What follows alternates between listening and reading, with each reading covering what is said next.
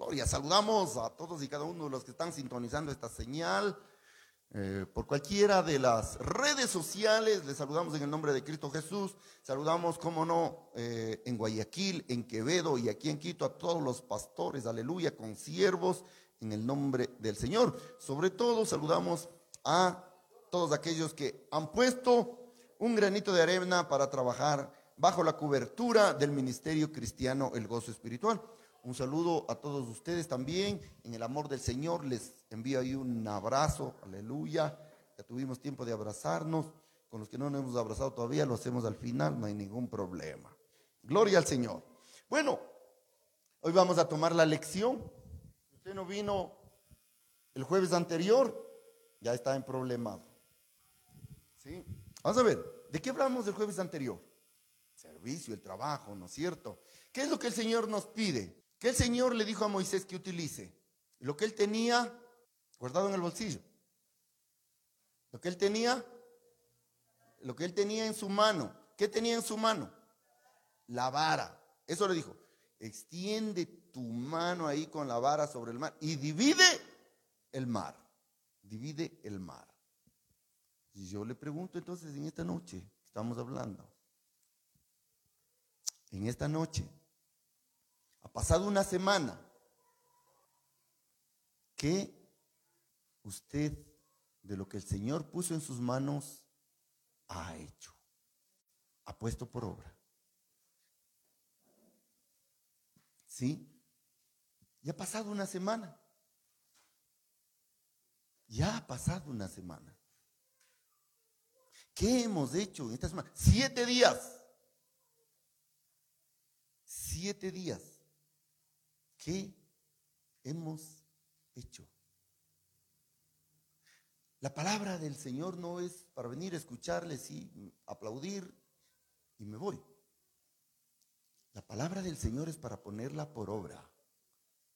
Dice el Señor en su palabra que no seamos oidores olvidadizos, sino hacedores de la palabra. Entonces, ¿qué hemos hecho? ¿Qué hemos hecho? Nos llama a la reflexión. Y todos, y no solamente por, esta enseñanza que tuvimos el, el jueves anterior, que es muy aplicable, pero cada una de las cosas que nosotros reflexionamos día tras día son para ponerlas por obra sea cosas de trabajo, seas cosas espirituales, de oración, de lectura de la palabra, son para ponerlas por obra. ¿Sí? El Señor le mandó a Josué y le dijo, esfuérzate y sé valiente. ¿Qué quiere decir esforzarse? Que cuando yo no puedo, cuando estoy sin fuerzas, Ahí es cuando yo me esfuerzo. Cuando estoy lleno de fuerzas, lleno de, energía, no me esfuerzo, porque tengo las fuerzas suficientes. Pero cuando yo estoy sin fuerzas, es cuando yo me esfuerzo. Entonces el Señor está demandando esfuerzo. Y las cosas se consiguen así.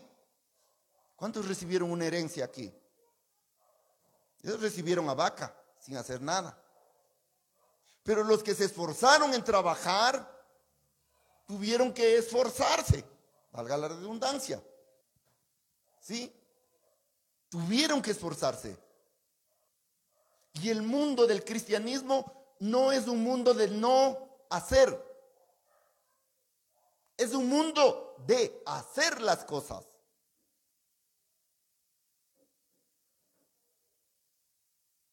Así que si tú estás sentadito, esperando, nada más, yo te invito nuevamente, es tiempo de hacer las cosas. Y no te estoy pidiendo cosas extraordinarias, te decía, sino lo que tienes en tus manos. Lo que tienes en tus manos, lo que el Señor te ha dado. Con eso, porque eso te va a ser fácil y el Señor te va a dar más. El Señor te va a dar más. Y te va a seguir dando. Porque dice, al que mucho le dio, le dará aún más. Pero al que no utiliza ni siquiera lo poco, eso le quitará. Por eso de la parábola de las diez minas. Entonces, mi amado hermano, tenemos que trabajar. Tenemos que hacer. ¿Sí? Tú que estás ahí también mirando cómodamente en casita, es hora de trabajar. El Señor ha puesto algo en tus manos. Te ha dado un conocimiento, te ha dado una habilidad. Eso tienes que ponerlo al servicio del Señor. Lo que el Señor puso en tus manos. Lo que tienes en tus manos. ¿Cuántos tienen el celular? Y ahorita mismo están chateando ahí con el celular. ¿Cuántos tienen celular? Yo creo que solo el Daniel no tiene. Todos los demás tienen celular. el Daniel y el Alexis. Ah, bueno, se va sumando ahí el Chicho.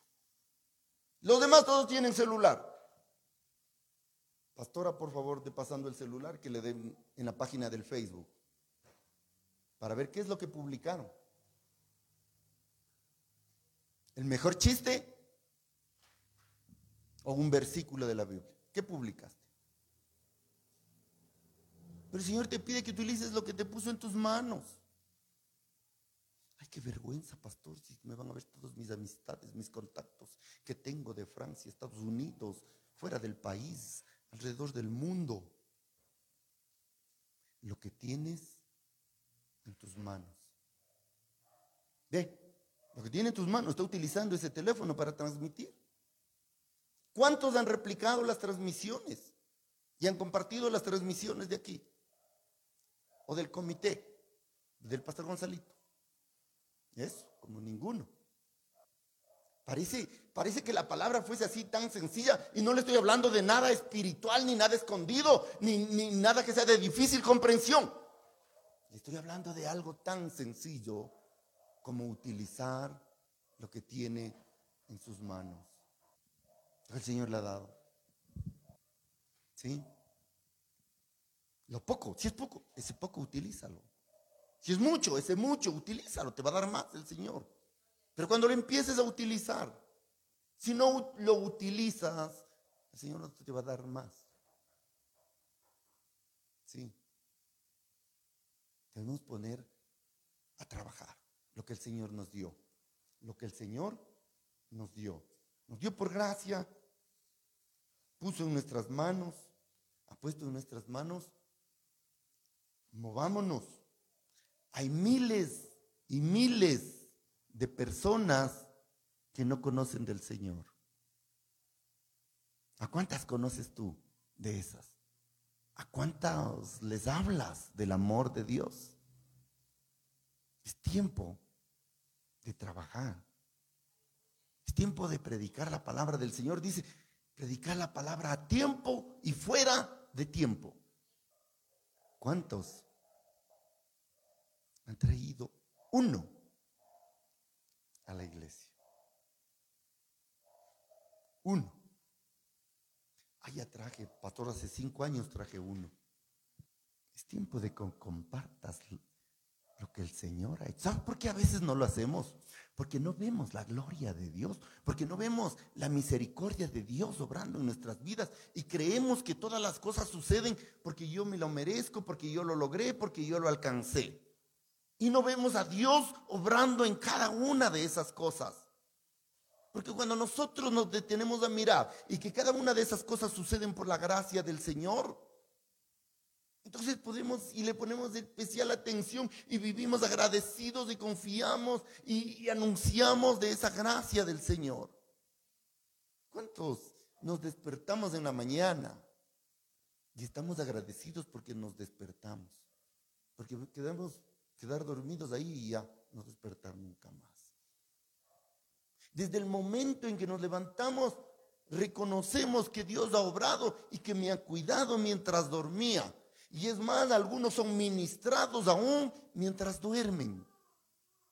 Pero reconocer todo eso. Y en el transcurso del día, el reconocer a Dios cuando camino por la calle. Cuando puedo regresar a mi casa después de un día de trabajo. sin ningún problema, o con problemas y dificultades.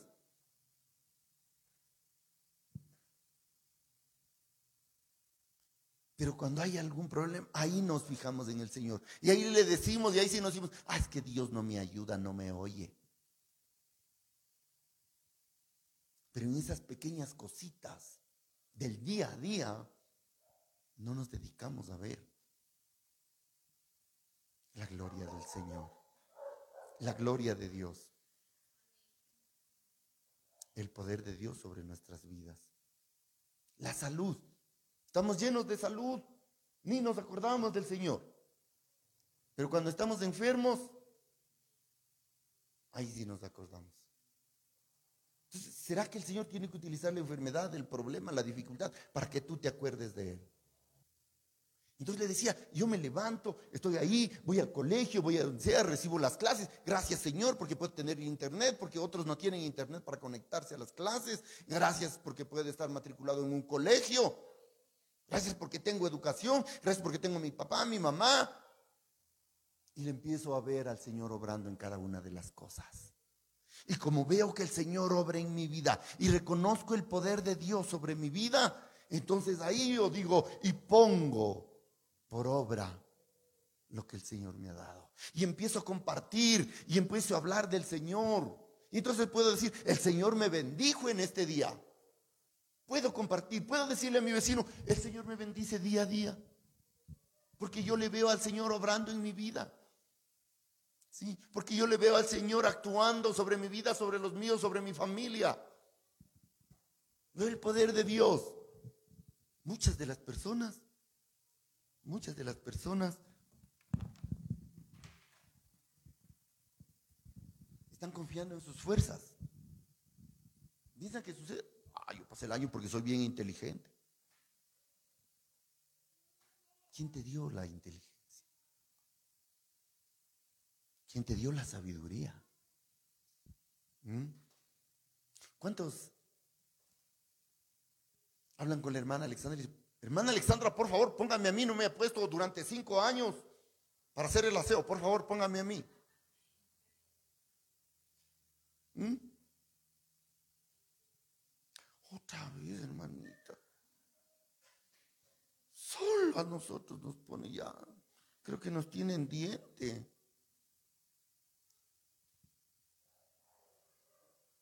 Si puedes barrer, si puedes limpiar si puedes pasar un papelito. ¿Mm? Lo que tienes en tus manos. ¿Mm? Y el Señor te irá dando más. Conforme mire tu fidelidad. Amén. Queremos saludar. Quiero saludar antes que me olvide, porque soy medio olvidadizo. De manera especial a mi hermano Raúl, que está cumpliendo 15 años en este en este día. Aleluya, gloria al Señor. Le invito a darle un fuerte aplauso. Que Dios te bendiga grandemente, te permita vivir muchos años más. Aleluya. Gloria al Señor. Estamos contentos, estamos felices. ¿sí? Eh, siempre una felicidad, ¿no? El, el cumplir un año más de vida y más cumplir un año dentro de los caminos del Señor. Amén, dentro de los caminos del Señor. Por favor, si es tan amable, puede ver su Biblia en Éxodo 12.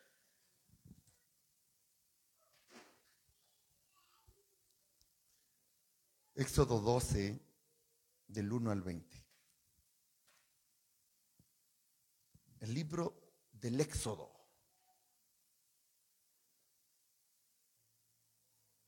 Éxodo 12, del 1 al 20.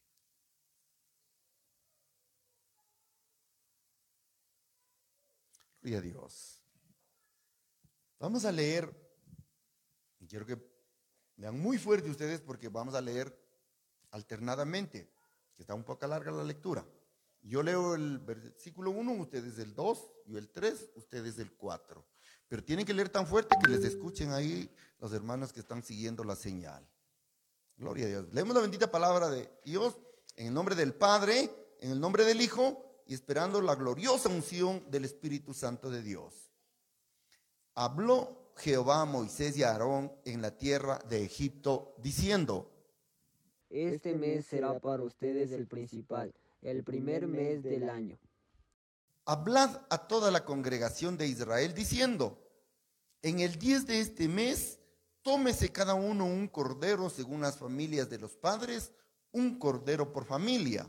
Si la familia es demasiado pequeña para comerse todo el cordero, entonces el jefe del hogar y su vecino lo compartirán, repartiéndolo según la cantidad de personas que haya en cada familia.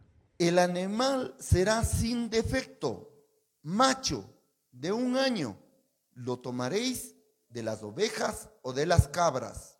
Cuiden al animal hasta el día 14 de ese mes, y al atardecer de ese día toda la comunidad de Israel sacrificará al animal. Y tomarán de la sangre y la pondrán en los dos postes y en el dintel de las casas que lo han de comer. Se comerán esa misma noche la carne asada al fuego, con hierbas amargas y pan sin levadura.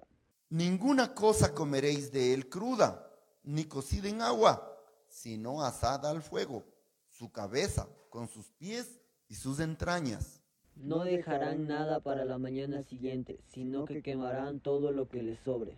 Y lo comeréis así, ceñidos vuestros lomos, vuestro calzado en vuestros pies y vuestro bordón en vuestra mano, y lo comeréis apresuradamente en la Pascua de Jehová.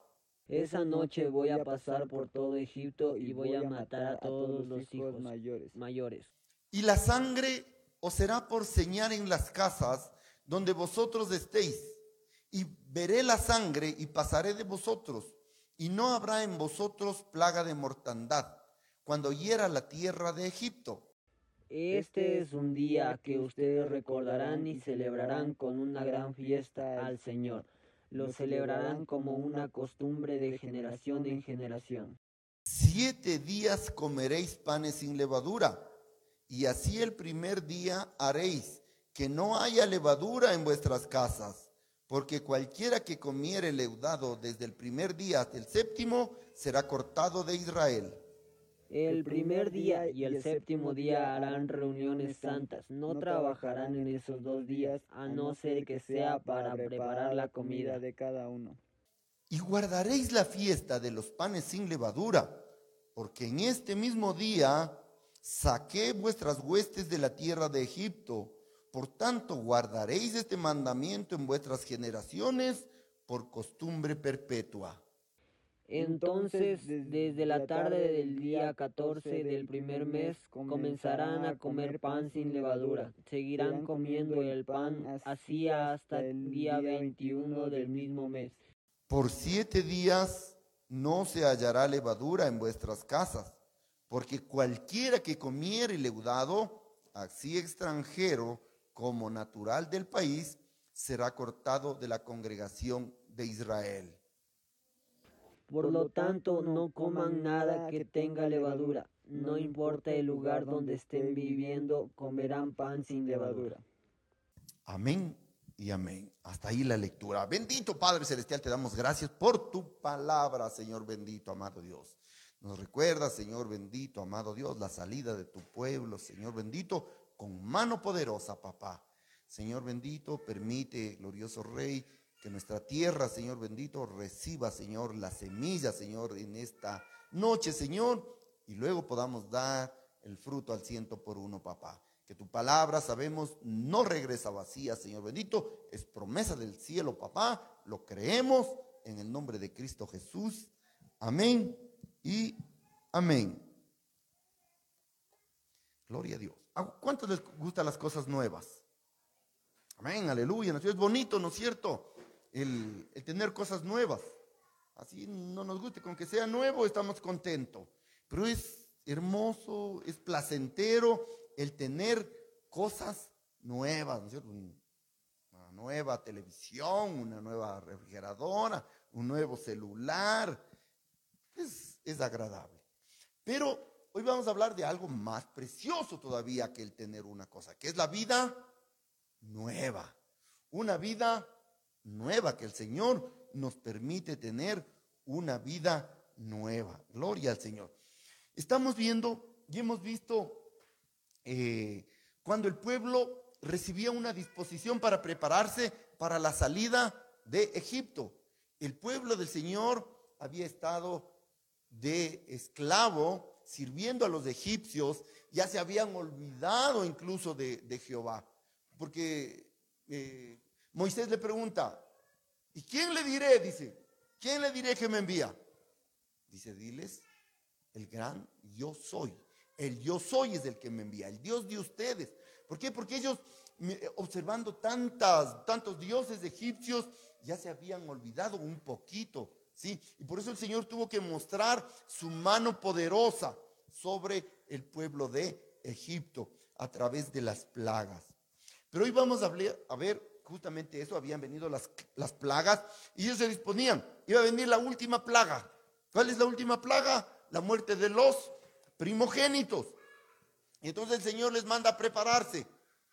¿Sí? Y les da, mire, el Señor es maravilloso que les da las disposiciones tan claras y tan precisas que no hay cómo confundirse. No hay cómo confundirse. Y al que no quiere cumplir, como sabe decir el pastor Gonzalito, por shower. Las disposiciones claras. Entonces aquí les está indicando, le dice, mire, tienen que coger un corderito, no tienen que comer eh, preparar panes sin levadura, tienen que tomar de aguas de hierbas amargas. El Señor le estaba indicando aquí. Todo muy, pero muy claro. E instaura el Señor una fiesta, que es la fiesta de la Pascua. Sí, es una fiesta que algunos se han olvidado, otros la celebran, unos más, con más emoción, otros con menos, pero es tan importante que el Señor dice, mire, a partir de esta, de esta, de esta fiesta, hoy será considerado el primer mes. Va a ser el primer mes, porque le daba una importancia a la celebración de esta fiesta, en el que el Señor estaba haciendo un pacto. En la Pascua el Señor estaba haciendo un pacto para liberar al pueblo de Dios. Los israelitas se merecían tal vez esta liberación. ¿Habían hecho algo para recibir esta liberación? No habían hecho nada. Esta liberación que el Señor les da, que les saca de la esclavitud, es por gracia.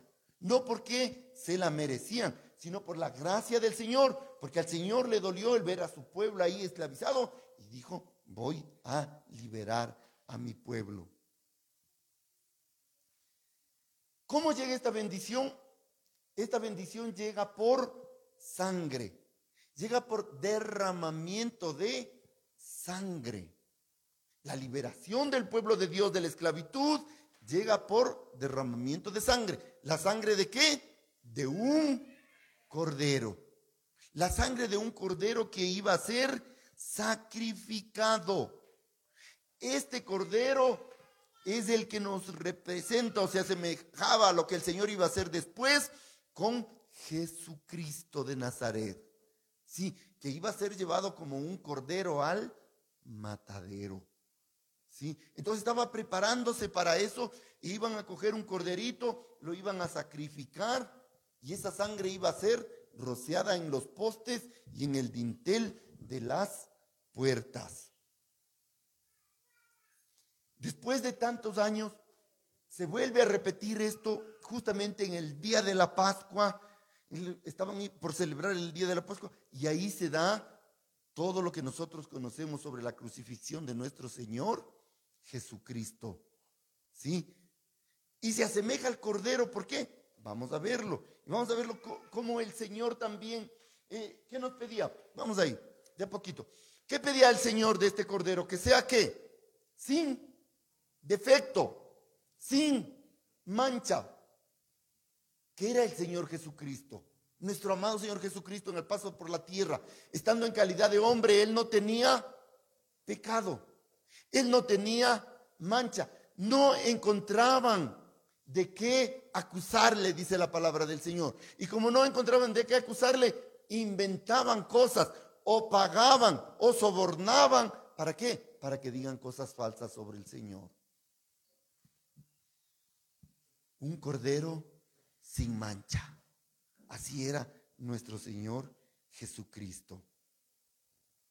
Vamos a ver lo que nos dice en Primera de Corintios 5, 7.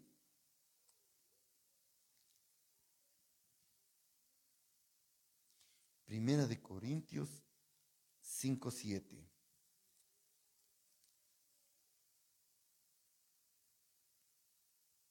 Bueno, empieza a hablarnos de la levadura y dice así, limpiaos pues de la vieja levadura para que seáis nueva masa sin levadura como sois, porque nuestra Pascua, que es en Cristo, ya fue sacrificada por nosotros. Porque nuestra Pascua, que es en Cristo, mire lo que dice el apóstol, ¿cierto? Nuestra Pascua, que es en Cristo, es decir, el Cordero ya fue inmolado una sola vez y para siempre. Ahí estuvo nuestro amado Señor Jesucristo, ¿sí? Derramando hasta la última gota de su sangre. Él es nuestra Pascua. Él es nuestra Pascua. Ya no tenemos que ofrecer más sacrificio. Él se ofreció por sacrificio por cada uno de nosotros. Sí, el sacrificio. Él es nuestra Pascua. El Cordero inmolado. Aquí nos está diciendo en Primera de Corintios. Sí, y, y también nos habla de la levadura. ¿Qué nos decía? Vamos a dejar ahí un poquito para hablar de una vez de la levadura. ¿Qué es la levadura? ¿O a qué se refiere con la levadura? Porque nosotros sabemos que la levadura se pone para hacer el pan, se pone ahí en la masa que hemos preparado, que hemos amasado, y ponemos la levadura, le dejamos tapadita y después eso empieza a crecer, como que se infla, ¿no es cierto? ¿Qué representa la levadura acá en la palabra del Señor? ¿Y por qué el Señor pide que se, comen, que se coman panes sin levadura? ¿Sí? ¿Por qué? Porque la levadura está representando en sí el pecado, la hipocresía, la desobediencia. Y voy así a breves rasgos a decir lo que dijo el Señor Jesucristo. Sí, dijo, no miren, no observen la levadura de los fariseos. Sí, porque eran hipócritas. Ante el pueblo querían aparecer como, como que cumplían la ley, que ayunaban, que entregaban ofrenda. Pero cuando había que ayudar a alguien, no lo hacían. Solamente lo hacían por ser vistos. Por eso le dice, hey, tengan cuidado de la levadura de los fariseos. Por eso acá nos pide el Señor que no comamos panes con levadura. Es decir, que quitemos el pecado, que quitemos que el odio, que quitemos el rencor, la desobediencia y sobre todo la hipocresía. En el libro de Juan, el Evangelio según San Juan, 1.29, Juan 1.29, dice la palabra del Señor, el siguiente día vio Juan a Jesús que venía a él y dijo, he aquí el Cordero de Dios que quita el pecado del mundo. Ahí estaba Juan el Bautista, ¿no es cierto? He aquí el Cordero de Dios que quita el pecado del mundo. Apenas lo vio, palabra revelada por Dios, palabra revelada por el Espíritu Santo de Dios, que le estaba revelando que ahí estaba el Cordero que iba a ser inmolado para perdón de pecados, el que quita el pecado del mundo. Aleluya. Qué bueno es el Señor. Mire, qué bueno es, ¿no? Juan ya lo miró y ya sabía que ahí estaba el Cordero de Dios. Ahí estaba el Cordero de la Pascua, el Cordero Pascual. Sí, qué privilegio. El Señor entregó. No entregó o no fue sacrificado cuando era niño, ni fue sacrificado cuando era anciano. Fue sacrificado cuando tenía la mejor edad, 33 años, donde está todo el vigor, sí, todo el vigor. Ahí fue sacrificado, como pedía que sea el, este, sin mancha, le pedía que sea de un año, ahí estaba el corderito de un año, sabroso para, para comerlo, y estaba ahí, mi amado Señor Jesucristo, en lo mejor de la etapa de su vida. Los que son viejitos aquí le pregunto cuál es la mejor etapa. Algunos dirán la niñez, sí, pero la mejor etapa cuando usted está más sano, más robusto, más, más o menos es cuando tiene 33 a 35 años de edad. Y entonces no fue niño, no fue viejo, estaba en una edad preciosa, en una edad llena de fortaleza, en una edad, ¿sí? En que estaba con toda su energía. El rozamiento de la sangre, aquí vamos a ver y vamos a detenernos un poquito. La sangre del, Cordero Pascual, la sangre que, nos, que le está indicando, les dice que debe ser puesta sobre los postes izquierdo, derecho y sobre el dintel. La sangre de nuestro Señor Jesucristo fue derramada en la cruz, la última gota de su sangre. Pero el Señor fue derramando su sangre preciosa por todo el camino. Mientras la bofeteaban, mientras le latigaban, Él derramaba su sangre preciosa, la sangre del Cordero. Pero cuando fue crucificado, ahí derramó hasta la última gota de su sangre. Quedó sobre la cruz, impregnada de su espalda, sobre los maderos que estaban ahí, que reposaba su cuerpo. Ahí estaba la sangre de nuestro Señor. Pero remitámonos al tiempo de qué? De la esclavitud del pueblo de Israel, donde le dice, rocía la sangre del cordero sobre el dintel y sobre los postes de la puerta. ¿Por qué no dijo sobre el piso? ¿Se ha puesto usted a pensar? ¿Por qué no sobre el piso? Y tenía que estar en los dinteles, en el dintel y en los postes. ¿Sabe por qué? Porque la sangre del cordero no tenía que ser pisoteada. La sangre del cordero no estaba para ser pisoteada, porque ellos en la salida, que iban a salir en huida, antes que se arrepienta Faraón, iban a pisar la sangre. No iban a tener el cuidado de no pisar, iban a pisar la sangre. Yo le pregunto a usted, mi amado hermano,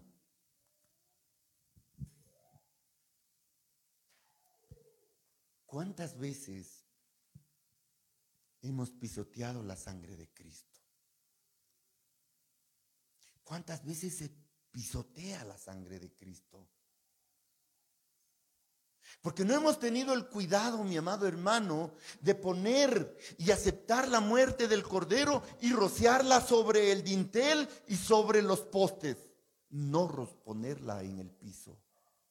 Por eso pisoteamos a veces la sangre de nuestro Señor Jesucristo.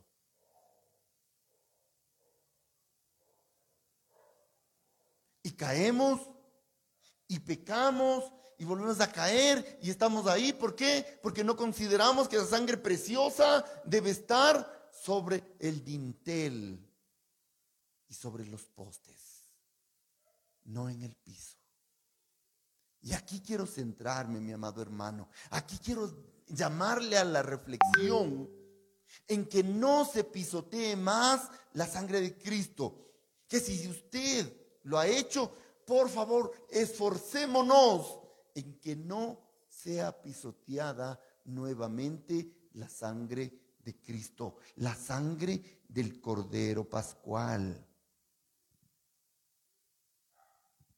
El Cordero tenía que comérselo.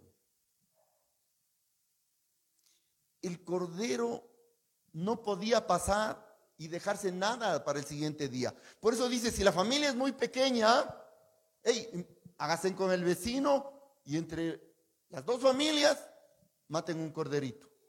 Porque no tiene que quedar nada, porque tienen que comérselo, tienen que asarlo y tienen que comérselo.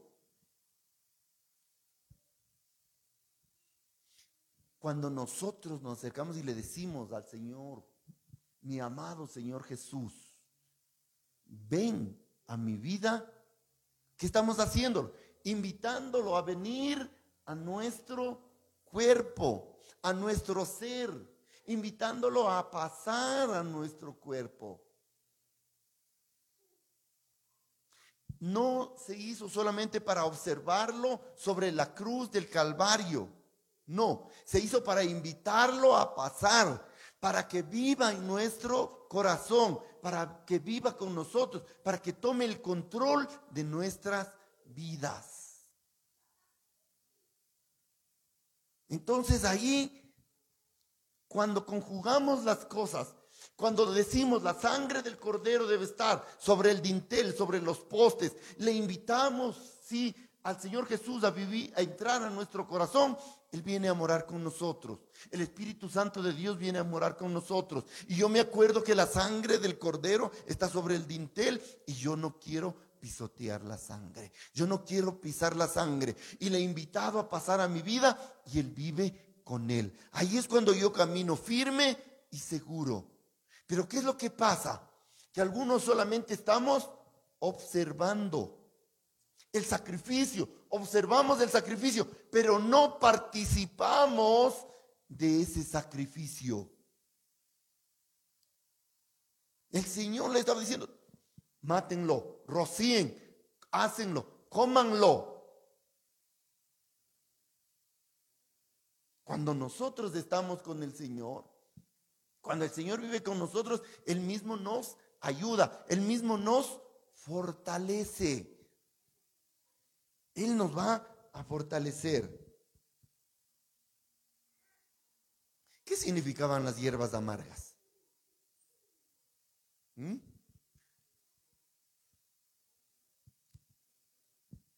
Hierbas amargas. ¿Cuáles son las hierbas amargas? ¿Sabes? Una hierba amarga. ¿Cómo se llama esta cosa? Hierba, hierba, hierba.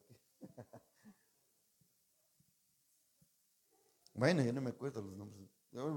Ruda. Un poco de ruda. ¿O se han tomado un poco de agua de ruda? Imagínense las hierbas más amargas. ¿Ha visto que para los granitos así les saben poner unas hierbas amargas ahí para que les, les quite, les sane ahí? La verbena, gloria a Dios. hierbas amargas, imagínense las amargas ahí. El Señor les dice, hagan una infusión de aguas amargas y esto es lo que van a tomar. ¿Por qué? Porque eso les iba a recordar el dolor que tuvieron ahí en Egipto. Eso les iba a, recordar el dolor de haber sido esclavos. ¿Y a nosotros qué nos hace recordar? El tiempo que vivimos también esclavos del pecado. Pero ¿con qué se, se refleja ahora las aguas amargas?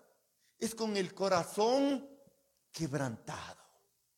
El corazón quebrantado que nosotros debemos tener. Quebrantado ¿por qué? Por haber ofendido, por tal vez no haber conocido del Señor y a veces de pronto que me dijeron, me comentaron, alguien me platicó y a veces lo rechazamos. Ese debe ser el dolor del quebrantamiento. Ese nos dice el Señor, deben ser las hierbas amargas las hierbas amargas. Yo le invito a abrir, a ver, en Juan 6. Juan 6, está aquí cito. Juan 6, del 53 al 55.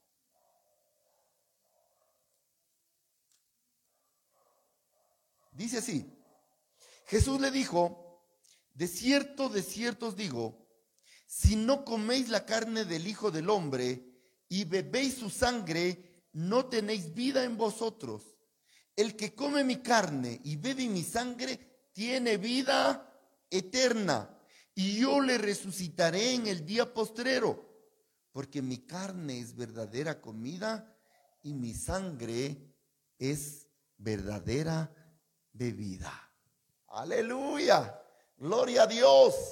Aquí está lo que le estoy tratando de, de llevar el mensaje en esta noche, de comprender, tenemos que comer de esa carne, tenemos que beber de esa sangre, porque como nos dice el Señor, es de vida eterna, es de vida eterna. Pero cuando comemos esa carne, cuando bebemos esa sangre, cuando aceptamos lo que nos dice el Señor, cuando le invitamos a estar en, eh, que esté en nuestro corazón, que viva en nosotros, y cuando vive en nosotros, dice, ya, ya dice, ya no vivo yo, mas Cristo vive en mí. Y si ya Cristo vive en mí, aleluya, apláudele al Señor, dale un fuerte aplauso al Señor. Gloria al Rey, porque Él se lo merece. Él hizo todo el sacrificio. Ya no vivo yo, más Cristo vive en mí. Cuando se conjuga esto, ahí usted va a poner en práctica lo que el Señor le dio en sus manitos. Porque ya no vive usted, vive Cristo. Ya no vive usted, vive Cristo. Cuando usted quiere enojarse con su hermano, ya no se enoja. ¿Por qué? Porque ya no vive usted. Ahora vive Cristo. Amén. Pero tenemos que acercarnos a esa cena pascual. Tenemos que acercarnos a tomar de esa carne. Tenemos que acercarnos a tomar de esa sangre. No solamente observarla. Y cuando nosotros estamos así solo observando, estamos siendo oidores olvidadizos. Cuando tomamos de su carne, cuando tomamos de su sangre, es cuando nosotros ponemos por obra. Por eso les había traído primeramente la reflexión de qué hemos hecho. Y seguramente no hemos hecho, ¿sabe por qué? Porque no hemos comido de su carne, ni hemos bebido de su sangre. No hemos participado de la muerte del Cordero. No hemos participado de la muerte del Cordero. Solamente la hemos estado observando.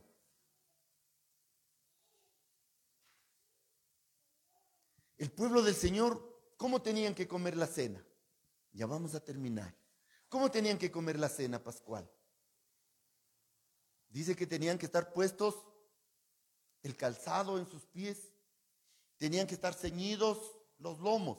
¿Qué ceñidos los lomos? Puestos la mochila. Así la mochila, pero amarrado, lo que iban a llevar. Ceñidos los lomos. Con el bordón en su mano.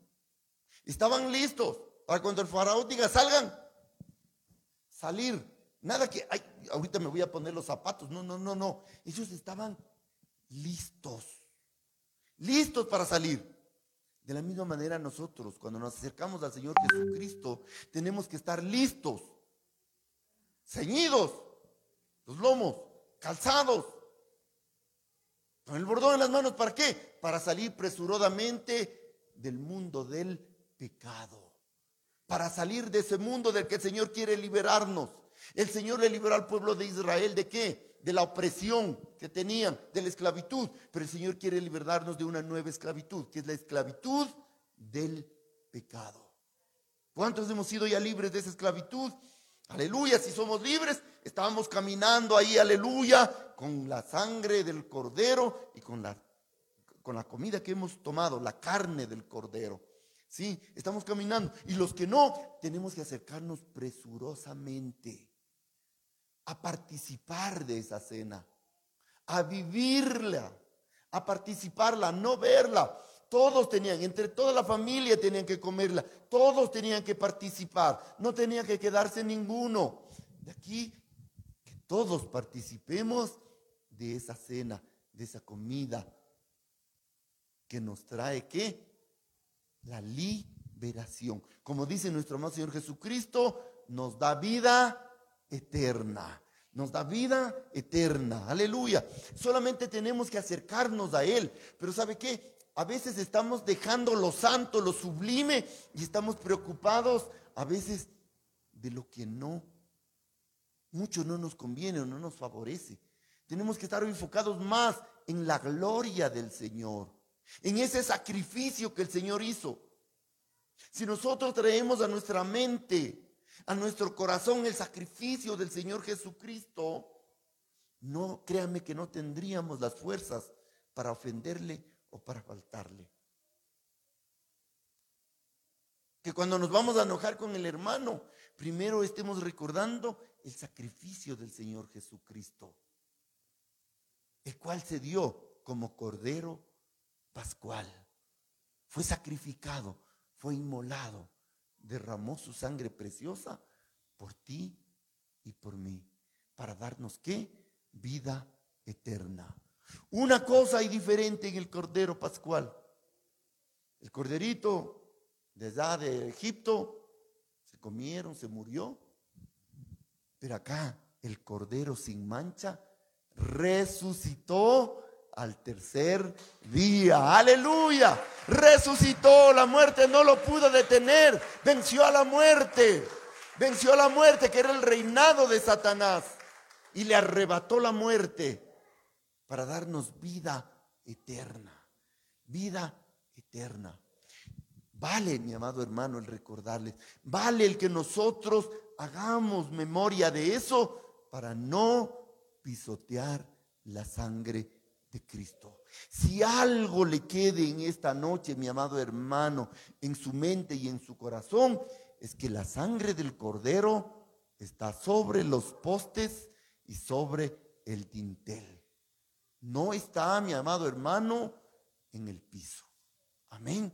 Y acerquémonos pues confiadamente a participar de esa comida, a que nos acercámonos a participar de la carne y la sangre de nuestro Señor Jesucristo, que fue inmolado en la cruz del Calvario como ofrenda por nuestros pecados.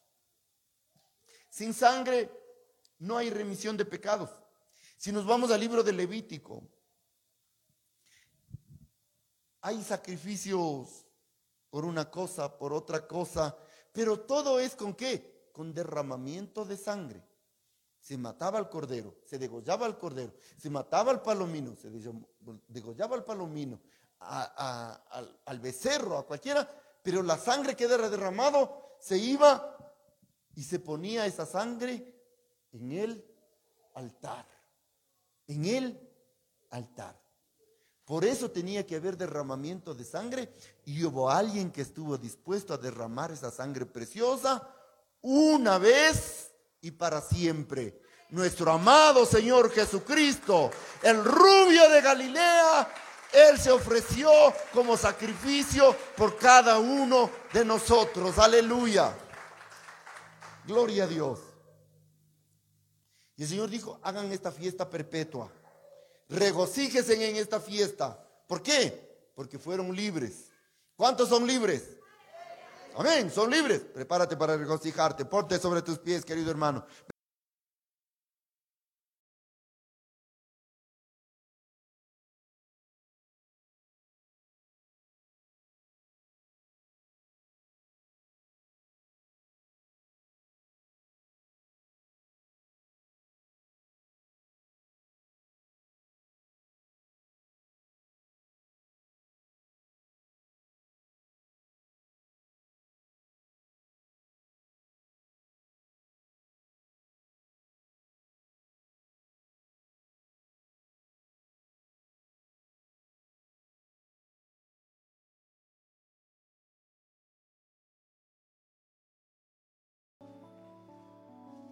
Libre.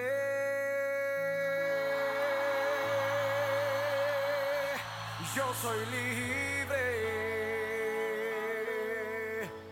Las cadenas del pecado han sido rotas. Libre. Yo soy libre para cantar, danzar, para gozar.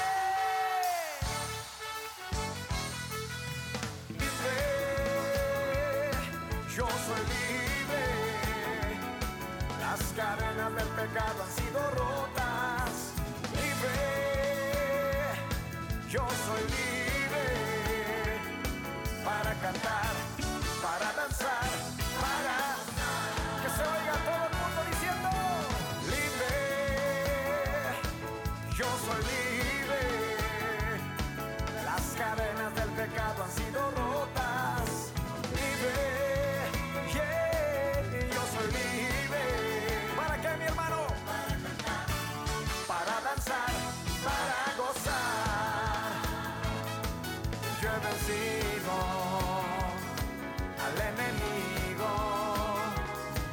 Por la sangre de Jesucristo yo soy libre.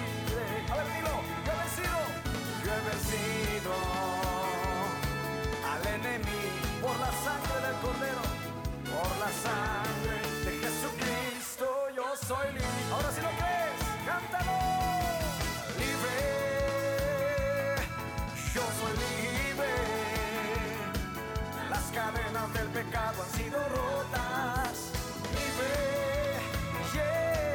yo soy libre para cantar, para danzar, para gozar. Una vez más, sigo fuerte, libre. Libre, yo soy libre. Las cadenas del pecado han sido rotas. Libre, yo soy libre.